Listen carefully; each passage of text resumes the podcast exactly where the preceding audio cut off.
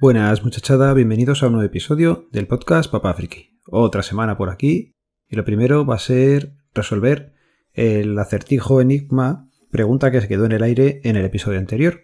Os recuerdo, eh, vino una mujer y una hija y ambas salieron de la oficina del DNI con números del DNI correlativos.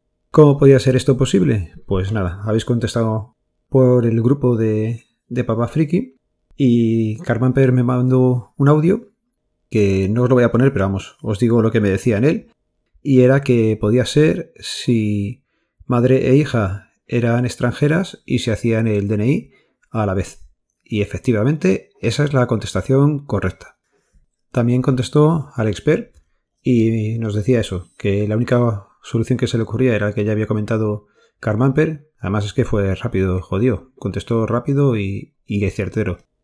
Y lo que hizo Alex también fue preguntarle a ChatGPT y ahí fueron las contestaciones las que ya le dije que yo a mí no se me hubiera ocurrido preguntarle. Y en principio ChatGPT pues se vuelve a confundir porque lo que le contestaba era que no, que en España no es posible que madre y hija tengan números correlativos en el documento nacional de identidad.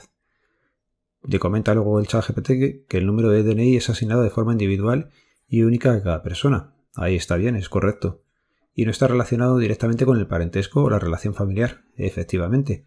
Cada ciudadano español recibe un número de identificación personal único y no existe ninguna regla que establezca correlaciones entre los números del DNI de miembros de la familia. Y es verdad, no es una relación directa, pero si las dos personas están en la misma oficina y a la vez no hay ningún otro compañero que expida otro DNI nuevo, pues en principio se puede dar el caso. Pues nada, resuelto el acertijo, os paso a comentar esta semana está siendo diferente. Y es que tenemos a Nuria, la mayor, eh, de viaje fin de curso, está por Salou durante toda la semana. Y los mellizos pues tenían una excursión a, a una granja, con lo cual se nos ha hecho raro. Nos hemos quedado solos, sin tener que llevarles al colegio, sin saber que están con familiares. Directamente están pues dos por un lado y otra por otro, así que una sensación un poco extraña. ¿Qué conlleva el no tenerles por casa? Pues que tienes un poco más de tiempo para ti. Y estos últimos días pues he estado dándole un poquito más de caña al tema de, de Home Assistant y hacer cosillas por casa y adelantar un poco con la domótica. Tenía pendiente poner una pinza perimétrica que me había llegado, creo que lo había comentado por aquí, en el cuadro general de la casa. Tocar electricidad nunca ha sido muy fuerte, ya tengo algunos episodios contando algunas cosas que he liado. Eh, Mazinger Astur puede dar cuenta de ello que para poner un pulsador de la luz de estos que estaba conmutado con otras luces, pues me tiré bastante tiempo y no lo conseguí. Así que tocar un cuadro general, pues de primeras daba un poquito de, de respeto. Pero bueno, había que hacerlo y nada, pues es fácil. Quitas las tapas que tiene el cuadro general, cuatro tornillos y ya lo dejas al descubierto. Hay otra parte que también tenía otros cuatro tornillos, estos también los quité y ya veía pues todo lo que es la instalación del cuadro general, que si no tienes ni idea pues puede parecer bastante más complejo de lo que luego realmente es, y es que a casa llegan dos cables y básicamente pasan al primer transformador y de ahí luego ya pues van pasando a, en mi caso, otros dos transformadores más que hay en casa. Uno primero con cosas de, de luz, de el frigorífico, el horno y abajo pues otro como para otras cosas varias. Y la primera parte pues es sencilla, es identificar el cable que mete la línea dentro de nuestra casa. Normalmente o en este caso era marrón y la pinza que he comprado pues en lo que es la propia pinza tiene un dibujo en el que te dice en el sentido que tienes que ponerla. Es decir, si el cable va de abajo arriba, pongamos, pues la pinza tiene que ir de abajo arriba para que mida por dónde está entrando la, corriente en casa. Eso se pone bastante fácil, es un clip lo que hay que hacer. Y de esa pinza salen dos cables, uno que va negro y otro que va rojo. En las propias instrucciones te dicen dónde hay que ponerlo, o sea que eso no tiene ninguna complicación. Es solamente seguir el manualillo, que como soy un hombre preparado, pues lo tengo delante. Y lo que te dice es eh, que el cable negro que, va, que viene de la pinza pongamos en una línea que pone S2, el rojo en el S1 y nos quedaría por meterle eh, la línea y el neutro que hay que sacar del cuadro general. Aquí ya es donde se complica un poquito la cosa, es en ver de dónde lo vas a sacar. Por suerte, pues mi cuadro es relativamente moderno y tenemos en uno de los diferenciales, bueno, en uno está puesto en todos, el neutro y el de al lado que no pone nada es la línea. ¿Qué hice? Pues saqué un poquito del neutro, metí un cable, saqué un poquito la línea, metí otro cable y los conecté al L y a la N del aparato que viene con la pinza. Y voilà, eso encendió a la primera. Todo esto que os he contado, que así contado no ha llegado ni a 2-3 minutos, pues fueron como dos horas y algo. Es lo que tiene pues ir tocando con bastante respeto y no haber tocado nunca un cuadro eléctrico. ¿Que me dice alguien ahora de montarlo? Sin problemas, ya he visto cómo funciona y en nada, en no llega a 15 minutos si eres un poquito hábil, lo tienes más que montado y configurado luego en Home Assistant. Bueno, en Home a través de Zigbee MQTT.